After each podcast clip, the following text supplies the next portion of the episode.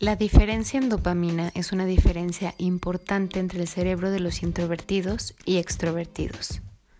Es la forma en que reaccionan a este neurotransmisor llamado dopamina. La dopamina es una sustancia química que se libera en el cerebro. Le brinda a una persona motivación para lograr objetivos y recibir recompensas que provienen de estímulos exteriores. Por ejemplo, la dopamina puede motivar a una persona a ganar más dinero, a aumentar su círculo de amigos, atraer una pareja atractiva o avanzar a un puesto más alto en el trabajo. Cuando se libera dopamina, todos nos volvemos más alertas hacia nuestro entorno, más comunicativos y más motivados y motivadas para realizar actividades que pueden percibirse como peligrosas. Los introvertidos y extrovertidos tienen cantidades iguales de dopamina en sus cerebros. Sin embargo, la diferencia entre estas dos categorías es la actividad de la red de recompensa de dopamina. La red de recompensa de dopamina es más activa y dinámica en el cerebro de los extrovertidos. Como dice Scott Barry Kaufman, director científico del Imagination Institute en el Centro de Psicología Positiva de la Universidad de Pensilvania. Cuando un extrovertido anticipa un evento social, por ejemplo, se siente bien y con energía, mientras que el introvertido se sentirá sobreestimulado. Los introvertidos tienen más materia gris en la parte frontal de sus cerebros. Un estudio publicado en el Journal of Neuroscience descubrió que los introvertidos tienen mayor cantidad de materia gris en su corteza prefrontal la corteza prefrontal es el lugar del cerebro que está vinculado al pensamiento abstracto y a la toma de decisiones. Los extrovertidos, por otro lado, tienen materia gris más delgada en la misma área. ¿Qué significa esto? Significa que los introvertidos dedican más energía y recursos al pensamiento abstracto, mientras que los extrovertidos tienden a vivir más en el momento. Llevando este tema hacia el campo de la actuación, personalmente creo que existe la idea de que debe ser extrovertido, escandaloso, escandalosa o histriónico, histriónica para ser actor o actriz. O al menos eso llegué a pensar en mis años de formación como actriz y estudiante. Considero que tener una personalidad extrovertida es diferente a ser exhibicionista.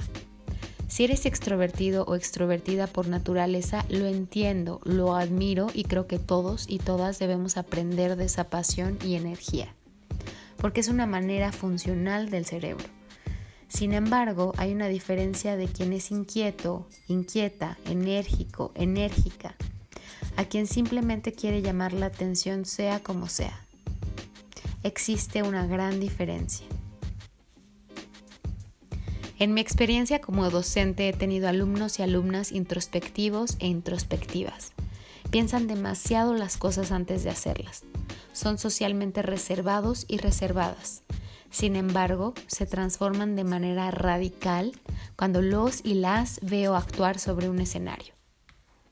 Debo admitir que a veces tardan más en dejar de racionalizar lo que hacen, pero su introspección y conexión emocional es inmediata e impresionante generan un vínculo magnético con la audiencia. A su vez, como maestra, he tenido que encauzarlos a sentirse cómodos y cómodas, a tener confianza en sus propuestas y acciones físicas. No estoy diciendo que los extrovertidos no tengan este tipo de conexión. Siempre hablo desde mi visión y experiencia. Los y las extrovertidas y extrovertidos tienen algo maravilloso cuando hablamos de energía y seguridad. Son como peces en el agua sobre un escenario. Incluso su energía es tan poderosa que atrapa las miradas. Sin duda sus acciones físicas, su lenguaje corporal son muy claras. Su comportamiento es divertido, les gusta experimentar y disfrutan todo lo que proponen. Con ellos y ellas trabajo para que se tomen su tiempo en escucharse a sí mismos, a que se tomen el tiempo para generar y reconocer internamente sensaciones, sentimientos e imágenes, e a que sean pacientes, tengan la apertura de escuchar y comprender las pausas. Tengo amigas y amigos actores y actrices que son extrovertidos y extrovertidas.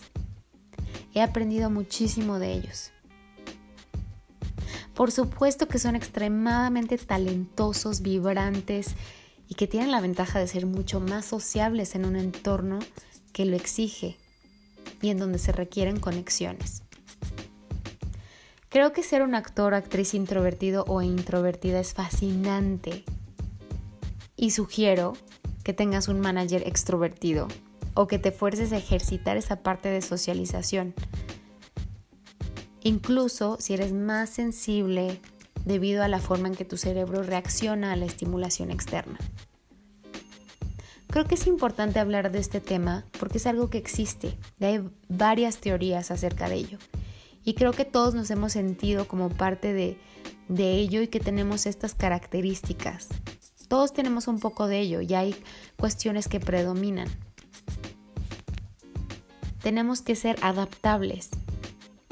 Y no quiero hablar de este tema para etiquetarnos, porque nos podemos adaptar y podemos tener una versatilidad, como los introvertidos se pueden transformar en escena en extrovertidos y los extrovertidos en introvertidos si así el personaje lo exige. No son etiquetas, pero sí es un tema importante de hablarse. Tenemos que entender nuestra naturaleza y concientizar si somos más o menos susceptibles a nuestro entorno para saber cómo adaptarnos y tomar ventaja de ello en la construcción de nuestro personaje o con nuestro equipo de trabajo. Para mí es muy importante, y repito, reconocer nuestra naturaleza para poder transformarnos hacia lo que necesita un personaje y tener conciencia plena de lo que somos para identificar que no debemos de interpretarnos a nosotros mismos o mismas en escena.